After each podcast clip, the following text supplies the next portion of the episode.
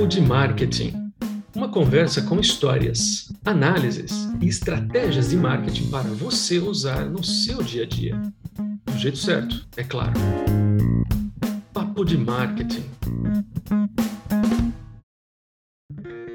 Este é o Papo de Marketing. Eu sou Theo Augusto Monteiro e aqui comigo Higino Belli. Tudo bom, Higino? Tudo tranquilo, Theo excelente, no melhor dia da semana. E com chuva, né? Por falar nisso. Pois é.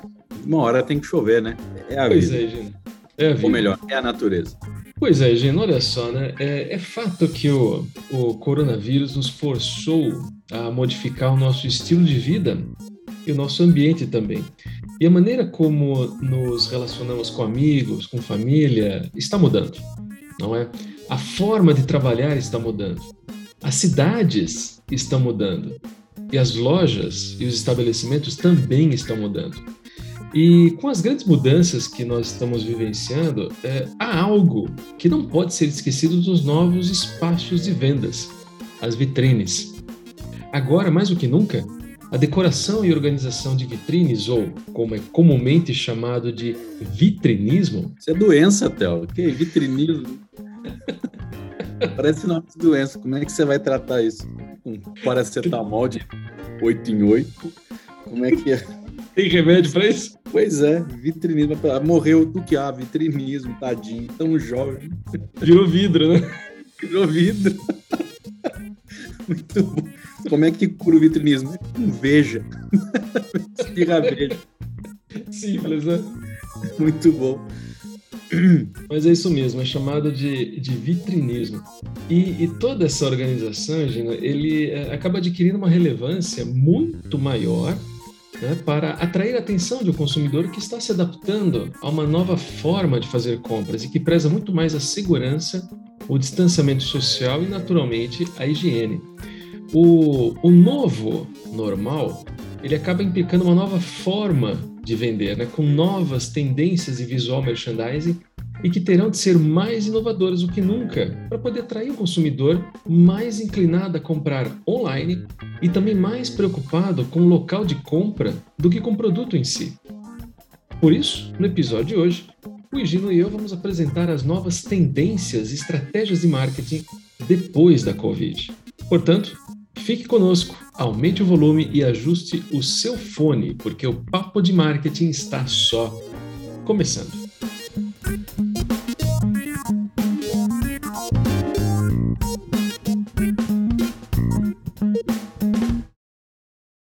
Olha, Gino, é aquela história, né? A gente não sabe o que o futuro reserva com o coronavírus ainda conosco. No entanto, existem algumas tendências em vitrines, para não falar vitrinismo de novo, né? E o, não, não. e o visual merchandising tem é, sido um aliado, eles têm tido, né, na verdade, um aliado indiscutível, a tecnologia. Olha só, voltando um pouquinho, né, no final lá do, de março de 2020, em meio à pandemia, entre muitos negócios de comércio eletrônico, havia necessidade de minimizar a queda nas vendas, dando visibilidade aos seus negócios com ofertas, promoções, entre outros. Lembra disso? É verdade, Théo. Lembro sim. Lembro como se fosse hoje. Isso ainda Parece... acontece. Parece que foi ontem, né? Parece que foi ontem. e, e, assim, né? Acompanhando o, o, mundo digital, muitas empresas apostam nos QR codes, né? Para oferecer mais informações sobre seus produtos sem ter que entrar na loja ou facilitar a compra, né? É, pelo seu sistema de e-commerce. Mas, por outro lado, se o habitual era ver vitrines onde o produto era apresentado de forma criativa e era o protagonista indiscutível, na era pós-Covid, muitas marcas optam por passar eh, de uma vitrine visual a uma mais comercial. Ou seja, essas vitrines tiram um certo destaque do aspecto visual para focar mais nas mensagens comerciais relacionadas a descontos, promoções ou opções de compra, né? opções de compra por exemplo.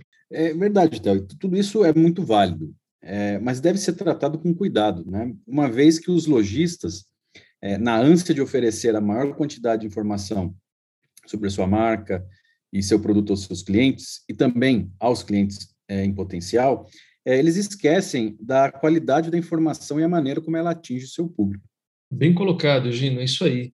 E dentro da loja, além da exposição do produto em si nas prateleiras, existem também outros elementos de comunicação visual essenciais e que fazem o consumidor se sentir mais confortável na hora da compra. É aquela coisa, né?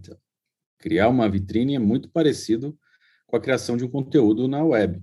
Então, se você escrever um post de um blog com fórmulas repletas de clichês, ele não irá agradar o seu público. E da mesma forma, se você colocar um manequim, esses manequim é, padrão aí, vestido com uma roupa é, sazonal, né, da, uhum. da moda da, da, estação em si, e na, na, sua vitrine, isso também não vai persuadir ninguém a fazer compra na sua loja. Então, Egino, é, para envolver o público, é, acho que é mais do que necessário que a gente possa se destacar em toda essa multidão. Mas aí fica aquela pergunta, né? Qual a melhor maneira de fazer isso? Bom, uma maneira poderosa de diferenciar sua marca é contando histórias. Mesmo sendo uma palavra da moda tão antiga quanto a indústria da publicidade, mas acredite, olha só, contar histórias é uma habilidade atemporal. É, a neurociência prova que esta é a melhor maneira de chamar a atenção das pessoas, incorporar informações em suas memórias e também criar laços pessoais cada vez mais estreitos. Veja, nós estamos é, programados para prestar toda atenção a uma grande história. E isso nunca vai mudar. Era assim antes da Covid e será assim depois que a Covid passar. E é por isso mesmo que nós decidimos aqui nesse episódio destacar as vitrines que contam algumas das histórias mais cativantes do varejo e ensiná-la a contá-las né, através da sua própria vitrine.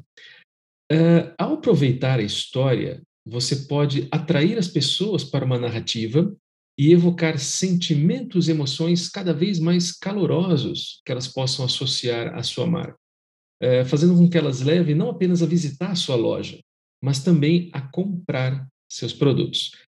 E, só uma coisinha, embora ótimos produtos e um excelente atendimento ao cliente possam fazer com que eles voltem, sua vitrine sua marca serão os elementos que farão as pessoas entrarem em sua loja em primeiro lugar. Portanto, a vitrine da sua loja desempenha um grande papel nisso, e é justamente por isso que vocês devem tomar medidas para torná-la mais atraente possível. Como é que a gente faz isso?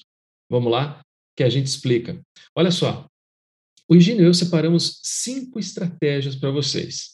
E para vocês visualizarem esses exemplos ao mesmo tempo que nos ouvem, acessem o nosso site, theinsidermarketing.wordpress.com. O link também está na descrição desse episódio e em nossas mídias sociais. E Gino, vai lá. Beleza. Excelente, Théo. O pessoal vai gostar dessa, é, desse, desse plus, né? Vamos lá. Então, vamos para a primeira. É, Certifique-se de compreender o seu cliente-alvo. Então, olha lá, é o seguinte: é, mesmo que sua vitrine conte uma história incrivelmente vívida, ela não vai ressoar com o seu público se eles não puderem é, se visualizar nessa narrativa. É, em outras palavras, é, você precisa se certificar que a sua vitrine seja identificável e relevante para a vida de seus clientes-alvo.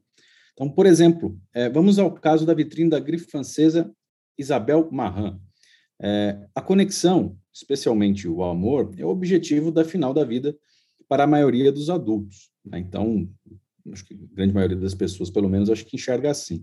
É, então, né, se nós estamos aí biologicamente programados para buscá-lo, nós buscarmos o amor, e ao unir seus é, vestidos, né, dessa, a Isabel Marran, né, e ao unir seus vestidos a partir de fotos de casais felizes, se abraçando, é, a marca, ela consegue vender o sentimento do amor, junto com as suas roupas também certo? É isso aí, Gina. E se os clientes-alvos da Isabel Marran fossem adolescentes, no entanto, essa vitrine provavelmente não os atrairia de forma alguma. A maioria dos adolescentes não consegue se identificar com a história dessa exibição, não é mesmo? É isso aí. Exatamente isso, Théo. É, então, dito isso, você não quer que a sua vitrine fique tão direcionada que afaste as pessoas que não são exatamente os clientes mais adequados, mas ainda querem comprar os seus produtos, correto? Certíssimo, Gina. Eu até lembrei de um caso interessante. Olha só, É, quando a Sessions Music, é uma empresa de educação musical no Houston, Texas, descobriu que 75% de seus alunos tinham menos de 15 anos. Eles projetaram suas vitrines para chamar a atenção dos jovens alunos. Mas olha só, é, essa decisão fez as pessoas pensarem que a Sessions Music só oferecia programas musicais para crianças. E um monte de gente começou a perguntar se eles ofereciam programas musicais também para adultos, embora a Sessions Music os tenha oferecido para uma faixa etária bem variada. É só que aquela coisa, né? Infelizmente, a vitrine deles não deixava isso claro. É, isso é, mostra que o, o, acidente né, na vitrine da Sessions Music ah, nos ensina uma lição valiosa a usar dados, informações para entender nossos clientes. Os dados, em sua forma bruta, né, são apenas um monte de números né, compactados numa planilha ou em qualquer outra ferramenta. O valor real dos dados estão nos insights, nas perspectivas que estão nele. E para realmente extrair esses insights, você deve pensar criticamente sobre o contexto a partir do qual seus dados foram gerados. Certo ou errado? Certíssimo, Theo. Muito bom. Maravilha. Bom, já que você continuou, fale aí para os nossos ouvintes a segunda estratégia. Joia, é o seguinte, olha só. Seja refrescantemente original. Ficou bom isso, né? Refrescantemente original, ficou legal. É, olha só.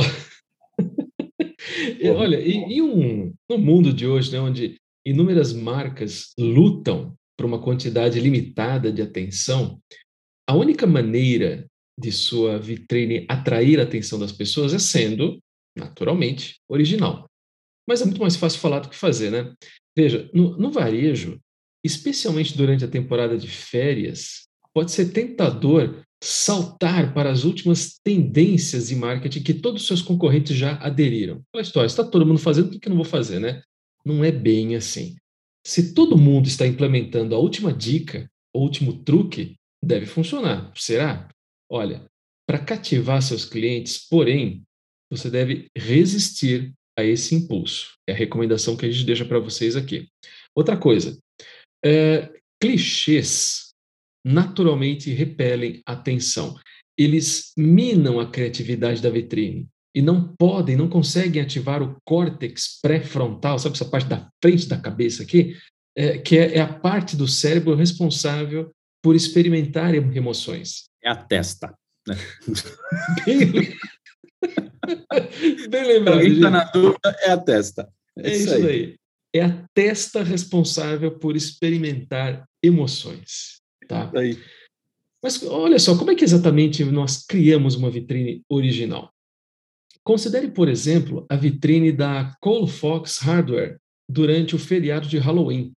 Veja, é, em vez de exibir seus produtos mais vendidos com uma equipe padrão de, né, aquela história de goblins, bruxas e outros seres míticos na sua vitrine, eles simplesmente emolduraram um de seus produtos chave, que são as vassouras, só que as colocaram na forma de uma vassoura de bruxa e que os ajudou a entrar no espírito do Halloween de uma forma bem revigorante.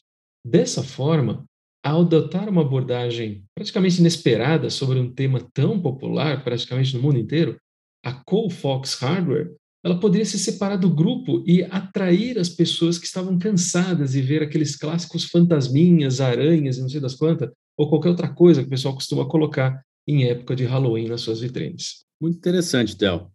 E já então, já que vamos para a próxima, então, e sabe qual que é a próxima estratégia? É venda um estilo de vida melhor, não um produto melhor. Olha que interessante. Funciona assim da seguinte maneira: é, a maioria das pessoas aspira a transcender sua identidade e, e vida atual, certo? É por isso que a gente gosta de super-herói. Né? Então, olha a quantidade de filmes de super-herói que já está no cinema, né? Então, nos, nos, últimos anos aí, sempre é, é, é um Homem-Aranha, é o Superman, é Superman com mais não sei quem, é o Batman, é a, enfim, né? Tipo, tá tudo a família do super-herói aí, né? Então, é, é natural isso. Então, aqui, né, dando um exemplo aqui, né, o Homem-Aranha e a Mulher Maravilha são pessoas normais durante o dia. E assim como nós, né, mas quando a noite cai, ou dever chama, duty calls, como diria Batman, né?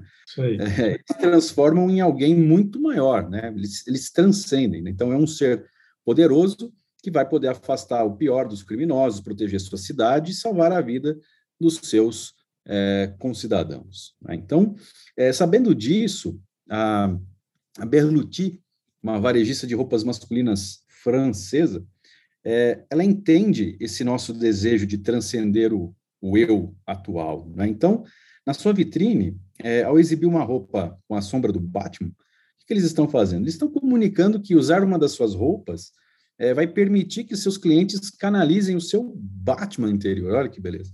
Ou seja, você vai se tornar alguém maior, mais ousado e por aí vai. Né? Então, você está preparado para qualquer coisa.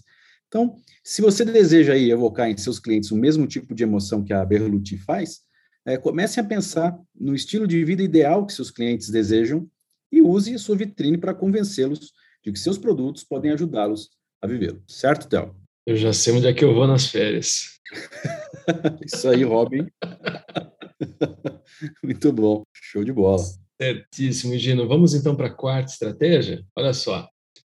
Certifique-se de que o ponto focal de sua vitrine está ao nível dos olhos. Olha só, né?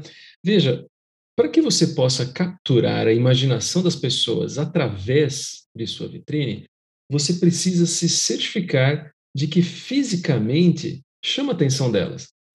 Uma das melhores maneiras de fazer isso é posicionando o elemento mais visualmente atraente de sua vitrine ao nível dos olhos.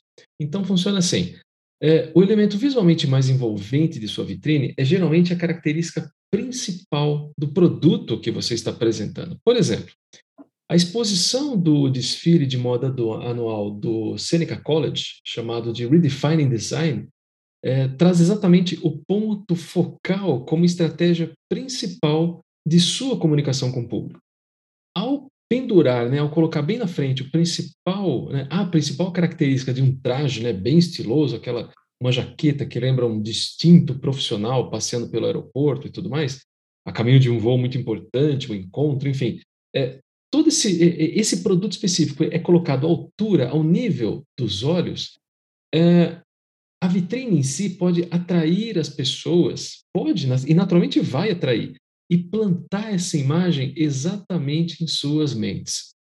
Eventualmente, essas pessoas vão começar, com o passar do tempo, a se visualizar como esse profissional, o que naturalmente estimula a vontade de comprar a roupa inteira e até outros acessórios que estão dentro da loja. Ou seja, sabendo como o nosso cérebro realmente funciona, você tem a real capacidade de criar estratégias inovadoras e controlar até mesmo, ou pelo menos até certo ponto, o comportamento das outras pessoas. Legal, não? Sensacional, Theo. Muito bom mesmo. A neurociência está aí para isso, né? Então, uhum. temos, que, temos que utilizar né, o conhecimento aí para é, para aplicar né, na, no, no, no, no, dia a dia. Né? Então, fica aí é, a orientação aí aos, aos varejistas, né? Ainda mais agora, né, que a gente está vai ter a Black Friday, depois nós vamos ter ainda depois Natal e enfim, vai ter vai ter bastante coisa aí, né? Então fica aí, né? Tem tem, tem bastante é, tempo aí para eles testarem as vitrines, né? Então vamos lá e para a gente finalizar, vamos para a nossa quinta estratégia, é, que é mensure o desempenho de sua vitrine. Então, seguinte, Uh, historicamente, uma, uma grande vantagem do, do, marketing no ambiente digital sobre o visual merchandising é que você pode é, avaliar facilmente o desempenho do seu conteúdo ou seu impacto no tráfego do site e na geração dos leads.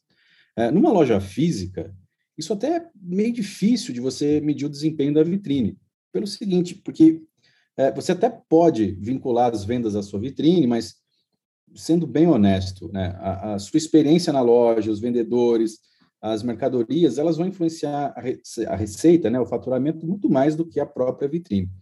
Então, é, para realmente avaliar o valor da sua vitrine, é, você precisa rastrear as métricas que se alinham ao seu objetivo principal, que é atrair pessoas para a sua porta. Então, mas de que forma, né, como que você faz isso? Então vamos lá, de maneira simples. É, nos últimos anos, os fornecedores lançaram um software é, que pode medir o tráfego de pedestres em sua loja e, por sua vez, ajudá-lo a entender quais vitrines atraem mais visitantes.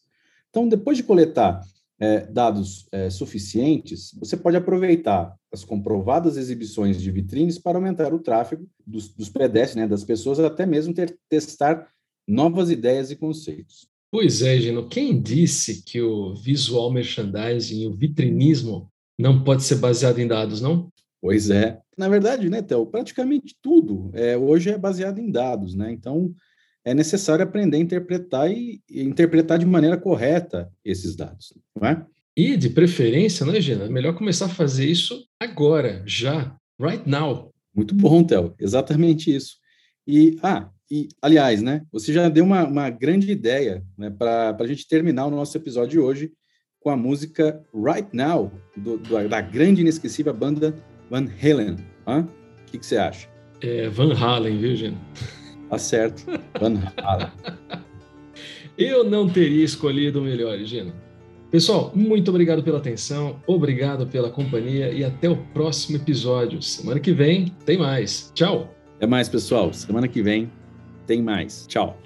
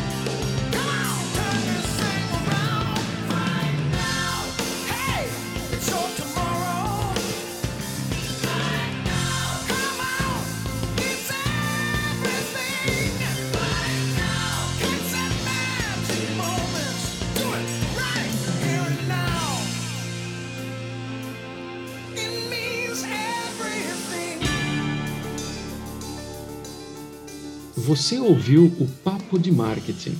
Toda semana um novo episódio com Theo Augusto Monteiro e Gino Belli. Fique ligado e acompanhe nossos episódios em sua plataforma de podcast preferida e siga nossas mídias sociais para mais novidades.